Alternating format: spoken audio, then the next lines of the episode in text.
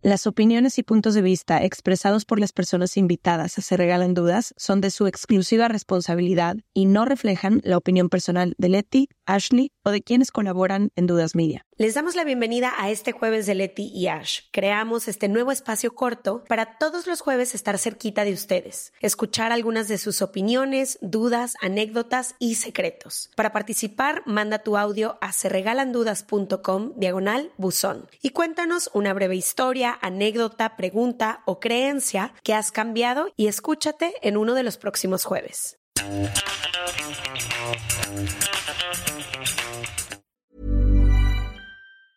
A lot can happen in three years, like a chatbot may be your new best friend. But what won't change? Needing health insurance. United Healthcare Tri Term Medical Plans, underwritten by Golden Rule Insurance Company, offer flexible, budget friendly coverage that lasts nearly three years in some states. Learn more at uh1.com. Quality sleep is essential. That's why the Sleep Number Smart Bed is designed for your ever evolving sleep needs. Need a bed that's firmer or softer on either side? Helps you sleep at a comfortable temperature? Sleep Number Smart Beds let you individualize your comfort so you sleep better together. JD Power ranks Sleep Number number 1 in customer satisfaction with mattresses purchased in-store. And now, save 50% on the Sleep Number limited edition Smart Bed for a limited time. For JD Power 2023 award information, visit jdpower.com/awards. Only at a Sleep Number store or sleepnumber.com.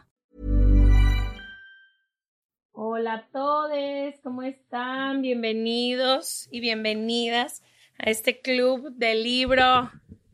¿Cómo están? Qué emoción tenerte aquí, Marisa. ¿Cómo estás el día de hoy?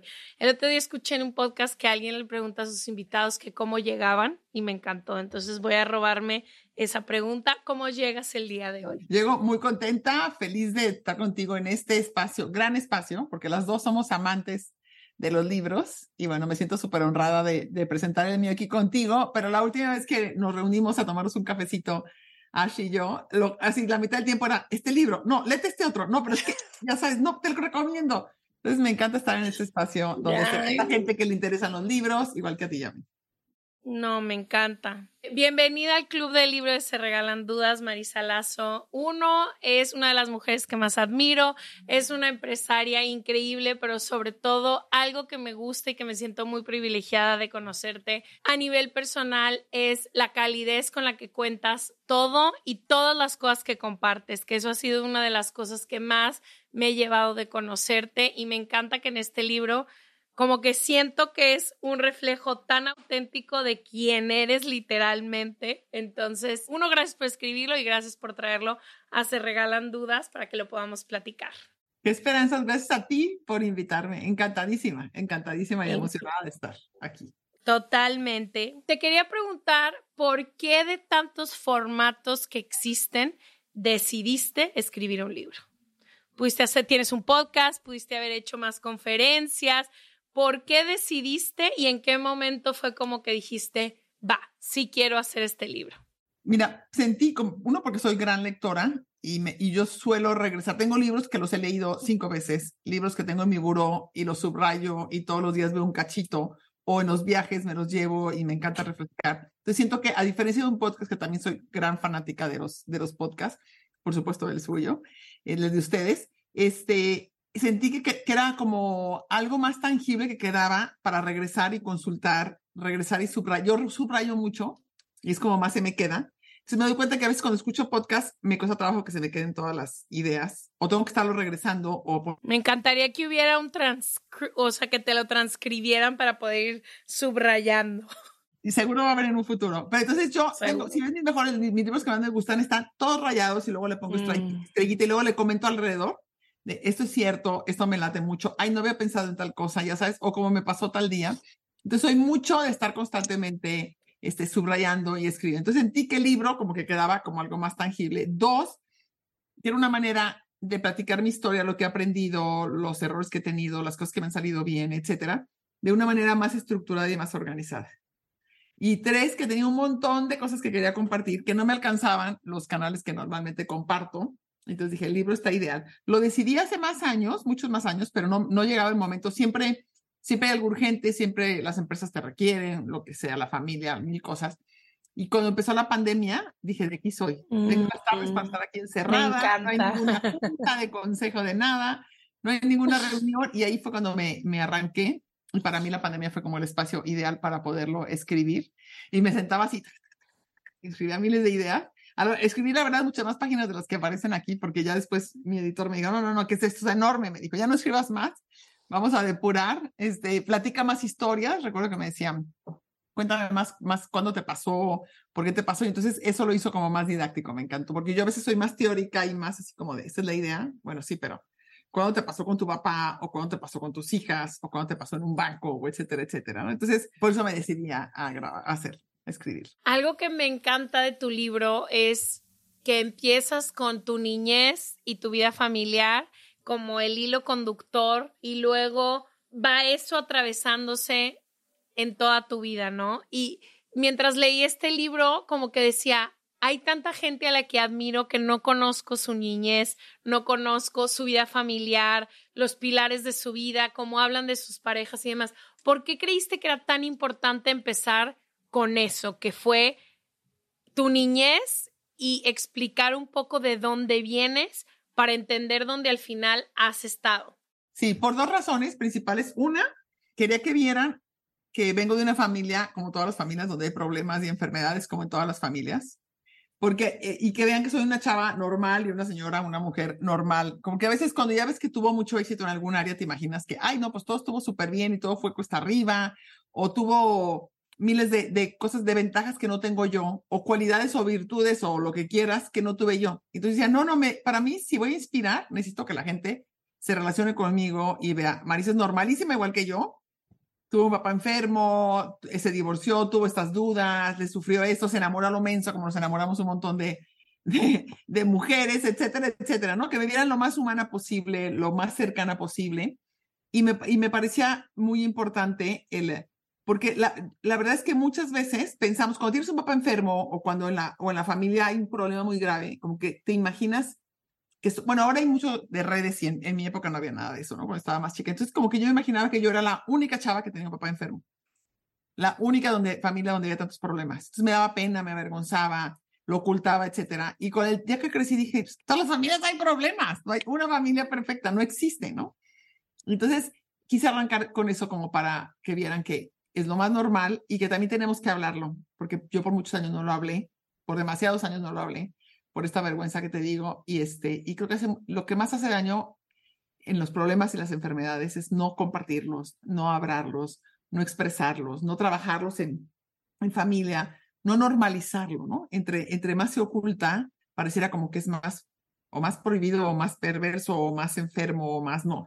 Y creo que eh, le hace mucho daño este, estos tabús a la salud mental, ¿no? Todos tenemos momentos en que batallamos todos tenemos momentos en que nos angustiamos o cualquier cosa este, que te pueda pasar, cosas más serias, cosas menos serias, pero entre más lo conversemos, entre más lo normalicemos y entre más veamos que a los demás, y también veamos cómo lo enfrentaron y cómo les funcionó o no les funcionó, aprendemos unos de otros y le quitamos un peso enorme de la vergüenza y un peso enorme de lo oculto y lo único, lo, el tabú, ¿no?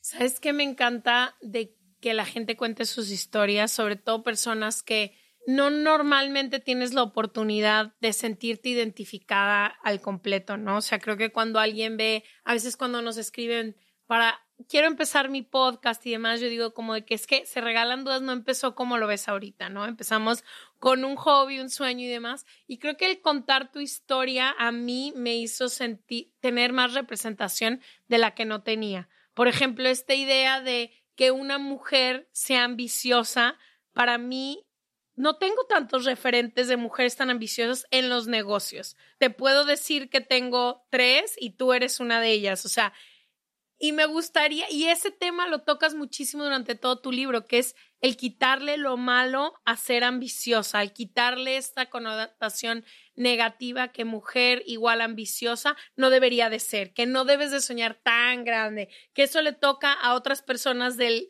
del salón, no a ti. Entonces me encantaría hablar de eso, cómo te has relacionado con la ambición para que sea tu motor y tener, porque no hay ambición, no hay emociones buenas ni malas ni características, simplemente utilizarlas correctamente. Me encantaría hablar de eso, de la ambición si te ha acompañado a lo largo de tu vida y cómo la has hecho tan amiga tuya que te ha ayudado a construir todo lo que tienes. Sí, claro.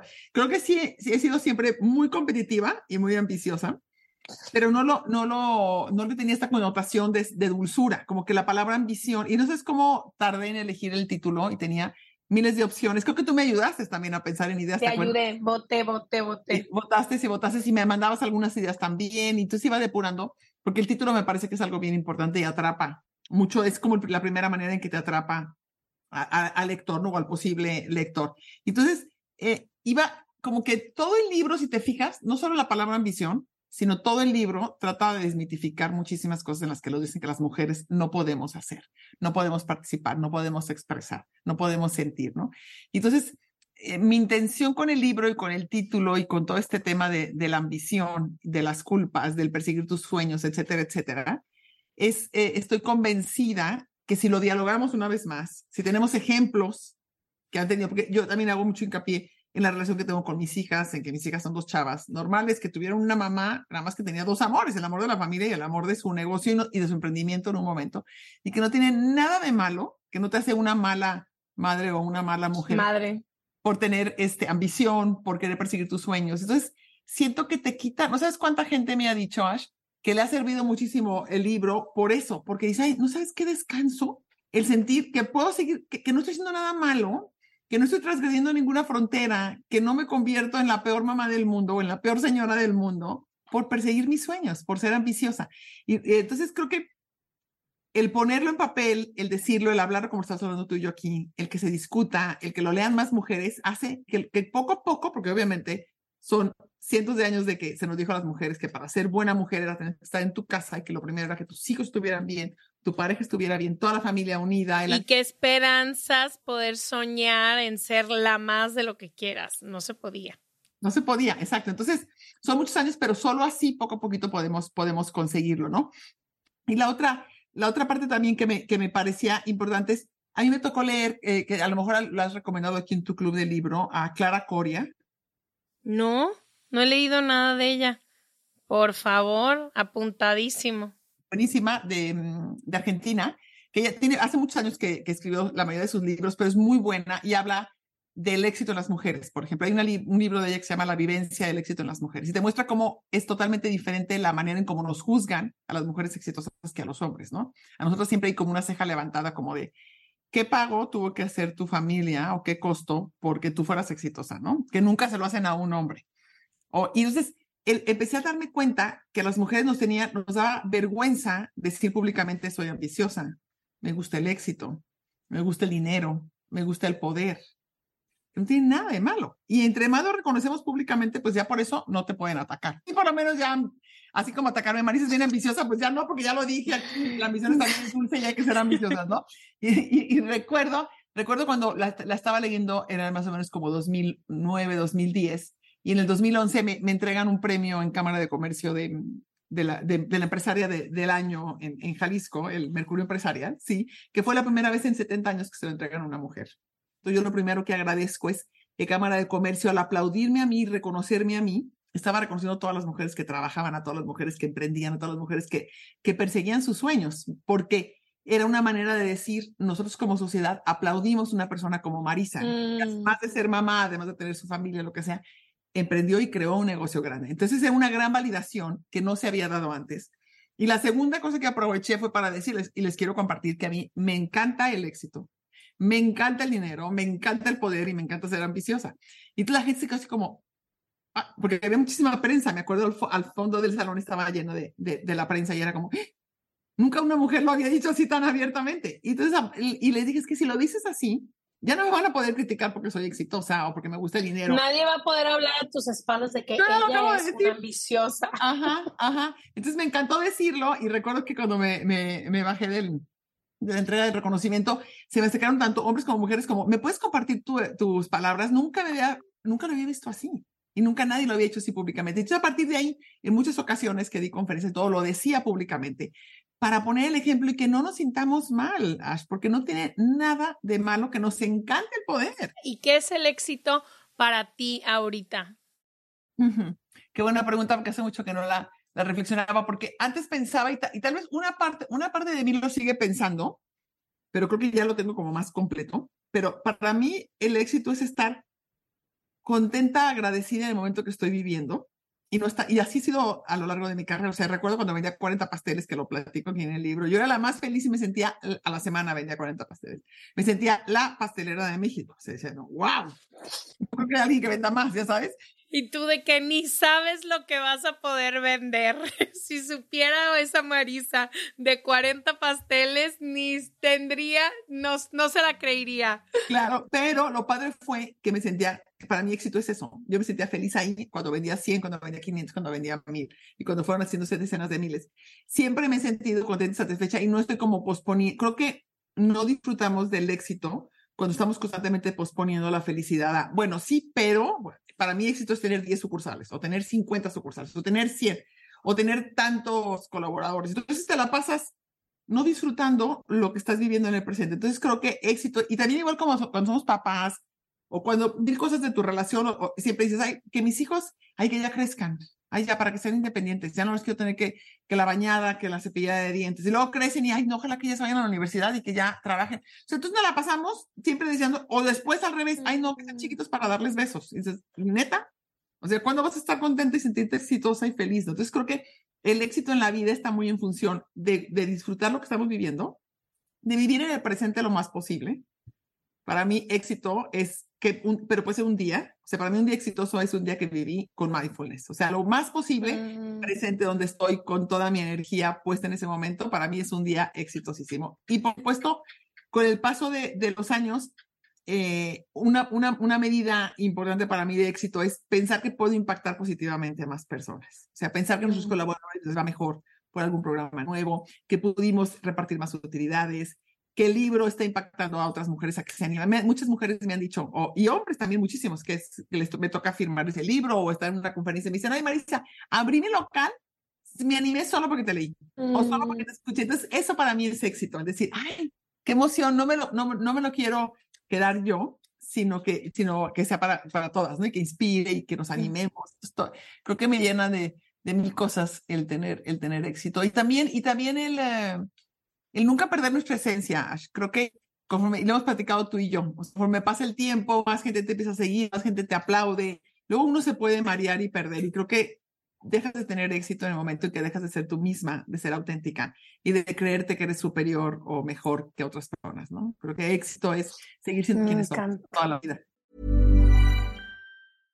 This is Paige, the co-host of Giggly Squad, and I want to tell you about a company that I've been loving, Olive and June. Olive and June gives you everything that you need for a salon quality manicure in one box. And if you break it down, it really comes out to $2 a manicure, which is absolutely insane. It's also so easy to get salon worthy nails at home with Olive and June. The difference between how your nails used to look when you did them yourself and now with the Manny system is a complete game changer. The best thing about Olive and June too is it's a quick dry, dries in about one minute, lasts for five days, and full coverage in up to one to two coats. Visit oliveandjune.com slash perfect Manny 20 for 20% off your first system. That's oliveandjune.com slash perfect Manny 20 for 20% off your first system.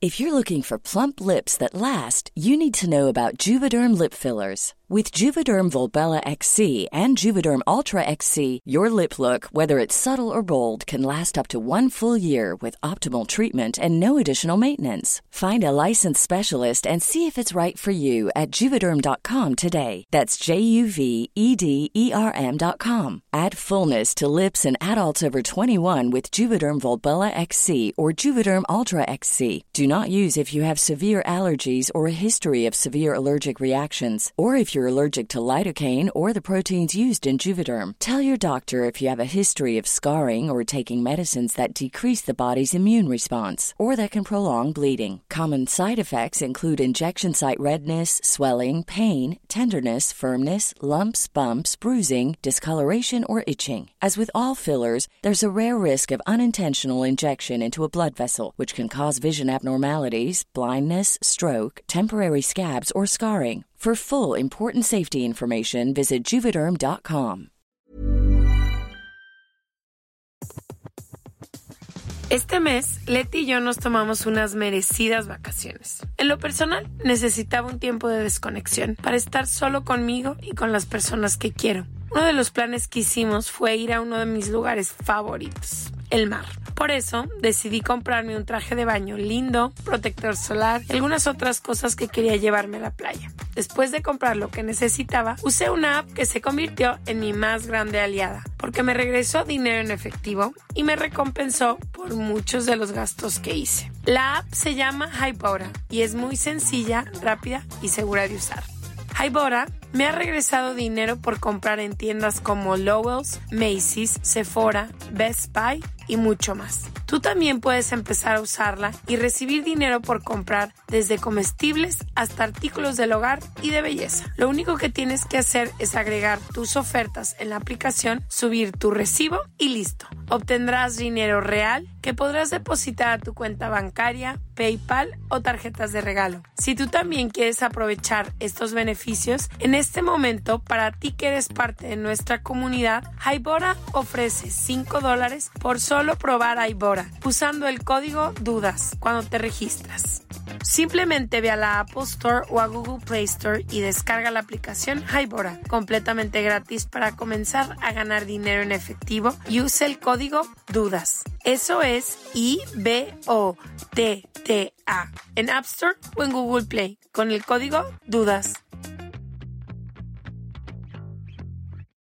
Hablas de mindfulness y creo que es algo que se habla muchísimo durante todo tu libro, ¿no? Y creo que muchas veces no vemos este lado de negocios, ambición, siempre comparado con una práctica de mindfulness, que es algo que me identifiqué muchísimo en tu, en tu libro, porque a veces yo pienso si se puede crear una empresa que tenga todos estos valores que para mí han sido tan importantes, quienes trabajan en dudas mías, espero puedan decir que sí, pero creo que es una forma nueva en la que estamos viendo espacios en donde el mindfulness y esta idea de ser consciente en las decisiones que tomamos se junta con los negocios. ¿Cómo ha sido para ti el descubrir esta, estas prácticas que tienes de mindfulness y cómo las aplicas a tu negocio día con día? Sí, fíjate, me encanta tu pregunta, que es una pregunta que normalmente no me hacen, y es algo que tengo tiempo reflexionando. En, de impresionarías, es más, la semana pasada, sí, pues estamos en miércoles, la semana pasada me tocó dar una conferencia en un congreso de empresas familiares. Y yo les platicaba, normalmente platico mi historia, un poco parecido a lo que platico en el libro, pero este, totalmente encapsulado en, en, una, en una intervención de 45 minutos o de una hora. Pero platico muchísimo esto de mindfulness, de ser amable con la gente, de ser compasivos, de vivir una vida con equilibrio, de, ser respetuoso con tus colaboradores y no hacer ninguna trampa para repartir menos utilidades o alguna cosa. O sea, muchísimas prácticas espirituales que yo tengo, además de mindfulness, en mi manera de llevar mi, mi negocio. Y me doy cuenta que, o sea, me doy cuenta que la gente tiene muchas ganas de escuchar este tipo, o sea, este tipo de historias y este tipo de liderazgos. Y, y ese líder que lleva la empresa solo guiado por el dinero, solo guiada por lo que quiere conseguir para ella, para sus accionistas o para su familia, ya no aplican hoy en día. Y la gente está, está hambrienta de escuchar. Sí se puede, o sea, se pueden hacer negocios en México donde no, no das mordida, donde no haces trampa fiscal, donde tienes a todos tus colaboradores al 100% en el seguro social, donde inclusive les das mucho, pagas muy bien, les das muchas más prestaciones y te va bien. Entonces, como yo, estoy convencida que si, no nada más si vivo con mindfulness, sino que si todas las decisiones que tomo de mi negocio las tomo en función de que sea de beneficio para todos y no solo para mí, las tomo siempre tomando en cuenta a mi gente, siempre pensando qué impacto va a tener, me va mucho mejor. O sea, entre menos egoísta soy al manejar mi negocio, este se multiplica mucho más y este crece mucho más. Y, y creo que toda la gente, porque es impresionante, pero es como si les cayeran 20 y como que dicen, sí se puede y es exactamente lo que yo quiero. O sea, yo ya no quiero ser una líder que vive solo centrada en el bottom line o una líder o un líder que vive solo centrado en, eh, en un futuro vender el negocio, sino quiero ser un líder que tiene un impacto positivo en mi comunidad, en México. Y entonces, e, ese tipo de liderazgo me sorprende. Creo que muy pocas personas lo comparten. Hay, muchos, hay muchos empresarios que dan pláticas y muchos eh, empresarios que dan pláticas, pero muy poco te dicen, te va a ir mejor si vives con mindfulness. ¿Y cómo lo aplico? Lo aplico desde poner atención a cuando un colaborador se acerca a alguien a preguntarme y estar atenta y decir, a ver, le estoy viendo el ojo más tristón.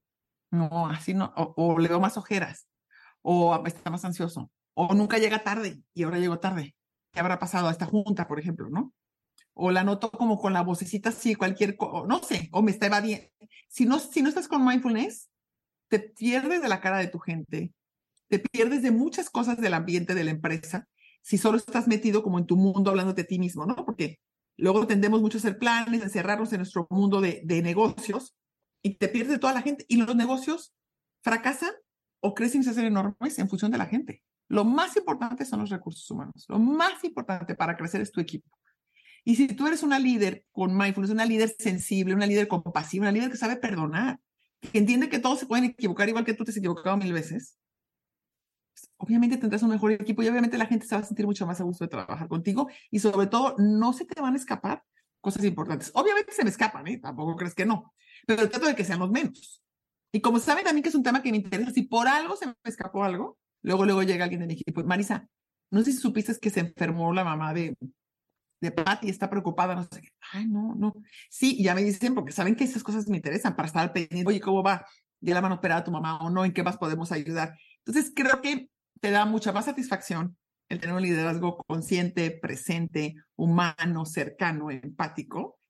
Funciona mejor. Y hoy en día, si quieres tener talento contigo, si quieres que la gente se quede contigo trabajando, si quieres crecer tu negocio, necesitas ser un tipo de líder así, un, un líder que inspira y no un líder que lo siguen por miedo y que nada más es como por, por es, eh, dogmático y duro y por, por este como por respeto nada más te voy, a, te voy a seguir, pero no me inspiras y no me subo a tu barco completamente convencida, ¿no? ¿Has leído el libro de The Seven Energy Leaderships? Los siete energías de liderazgo.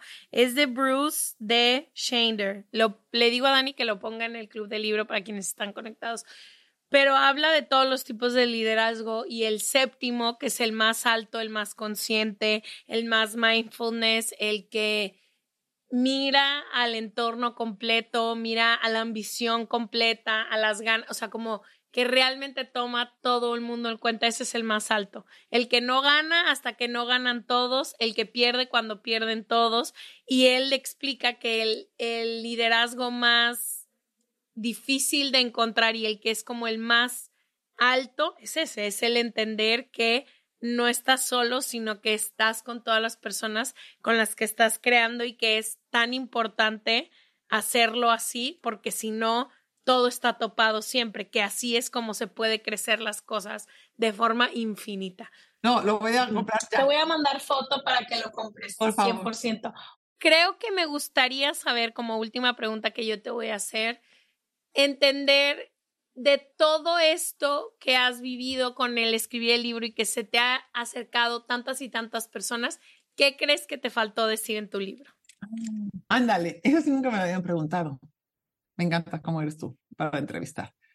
A ver, déjame pensar que me han liberado. Porque te decir algo, ah, yo cuando escribimos el libro, después un literal, teníamos cinco días de haber sacado el libro y alguien me mandó un mensaje directo haciéndome una pregunta y dije, ¿cómo no está esto en el libro? Entonces dije, es la parte 2. Yo dije que me quedo tranquila de que algún día vamos a hacer la parte 2. Bueno, ¿qué te faltó decir? A lo mejor creo que lo hubiera dedicado, aunque lo digo, pero lo digo poco, lo hubiera dedicado un capítulo entero, si hoy lo escribo, y es el promover que la gente sea amable.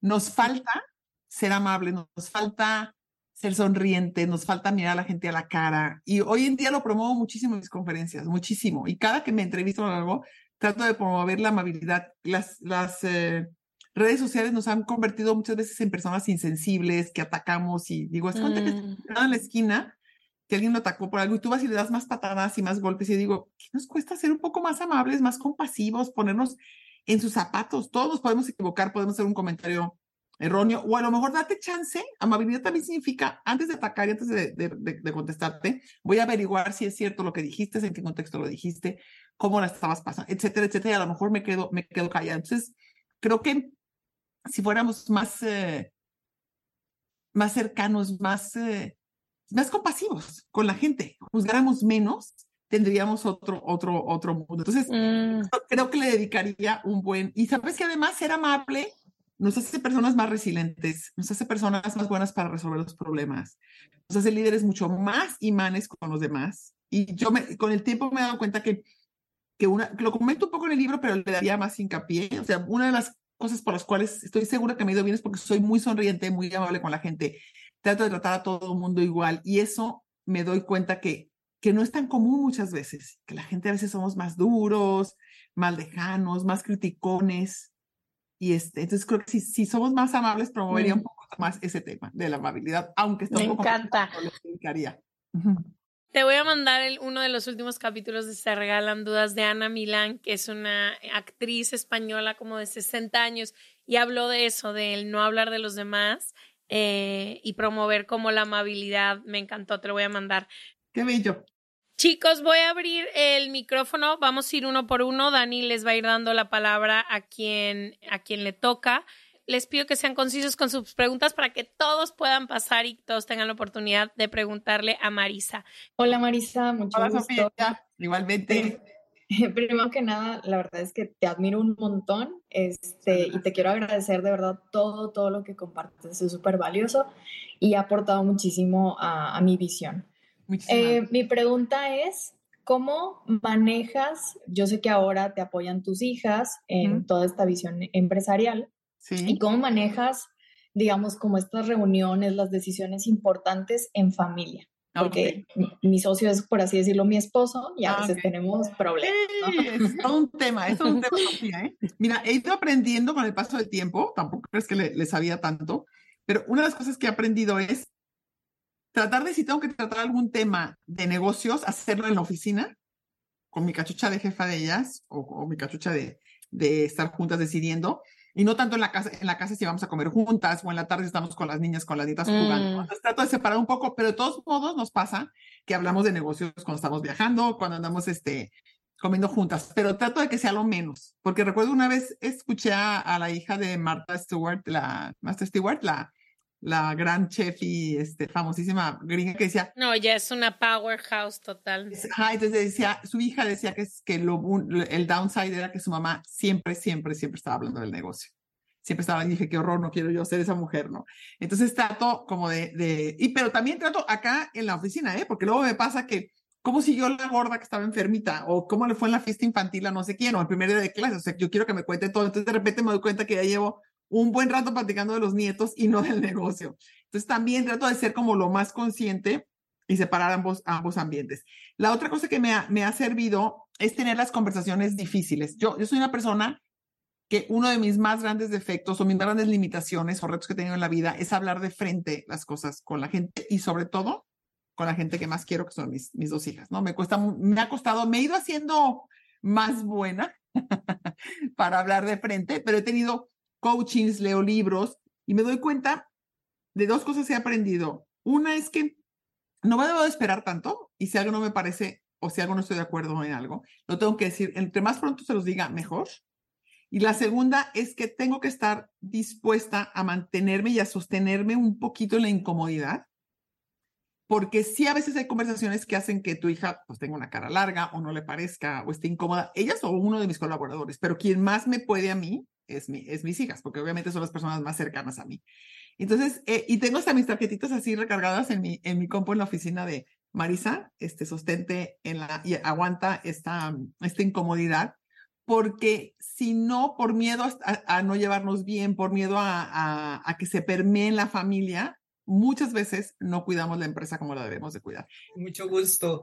Bueno, primero, muchas gracias por la oportunidad de estar acá. Les admiro, les leo siempre mi duda la quiero sacar del libro de Se Regalan Dudas. Vamos a ver.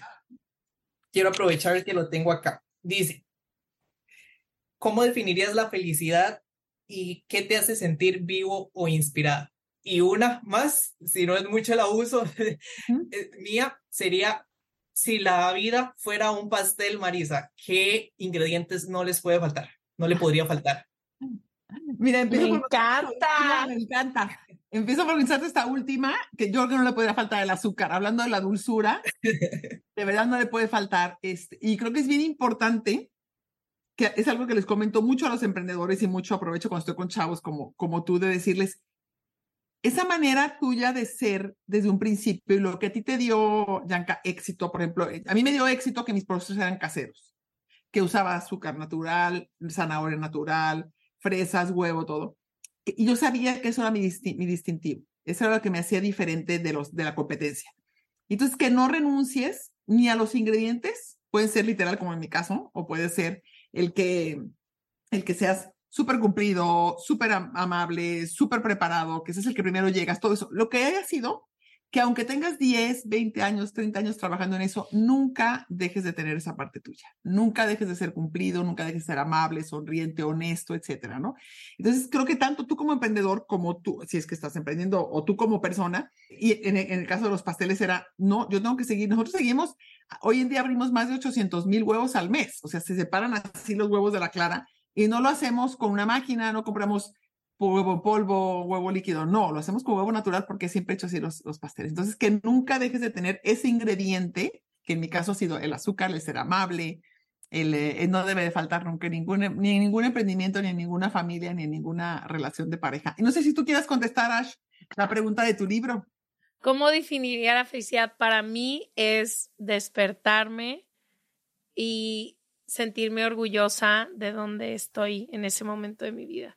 Como que durante muchos años despertarme era siempre estaba en el lugar donde no me sentía cómoda, en la casa donde no me sentía cómoda, en la relación que no me sentía cómoda. Ahorita creo que la felicidad es despertar en un lugar donde estoy cómoda todo el tiempo. Ese es mi indicador de felicidad más grande. Y eso no quiere decir que no me arriesgue ni nada, solo quiero despertar cómodamente y ya de ahí poder afrontar todas las montañas que vienen con toda la vida entera que es. ¿Tú, Marisa? Para mí la, la felicidad tiene mucho que ver con...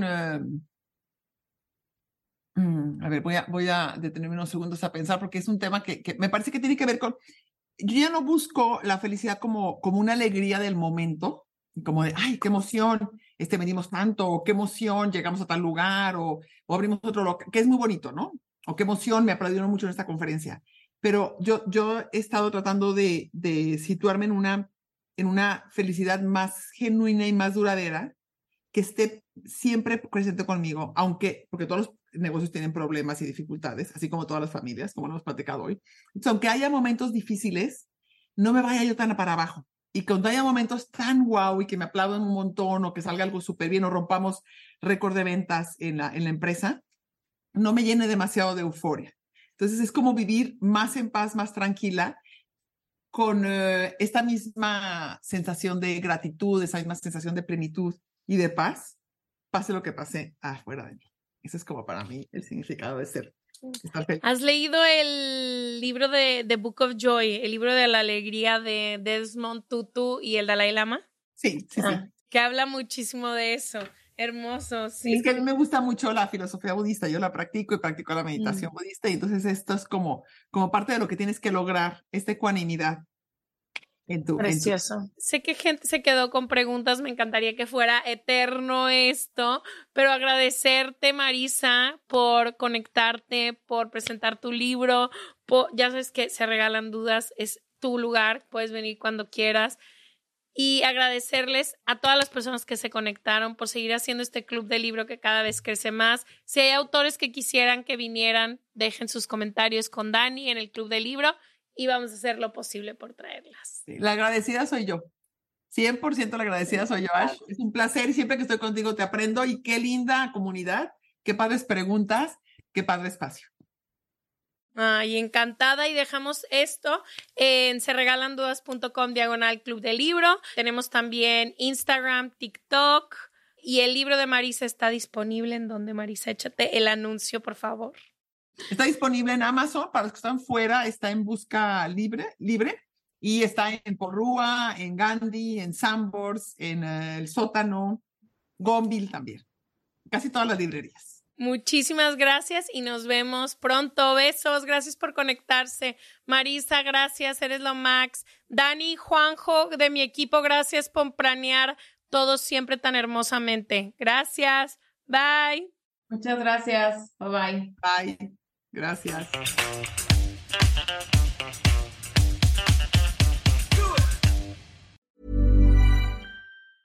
Mom deserves the best, and there's no better place to shop for Mother's Day than Whole Foods Market. They're your destination for unbeatable savings, from premium gifts to show-stopping flowers and irresistible desserts. Start by saving 33% with Prime on all body care and candles. Then get a 15-stem bunch of tulips for just $9.99 each with Prime. Round out Mom's menu with festive rosé, irresistible berry chantilly cake, and more special treats. Come celebrate Mother's Day at Whole Foods Market.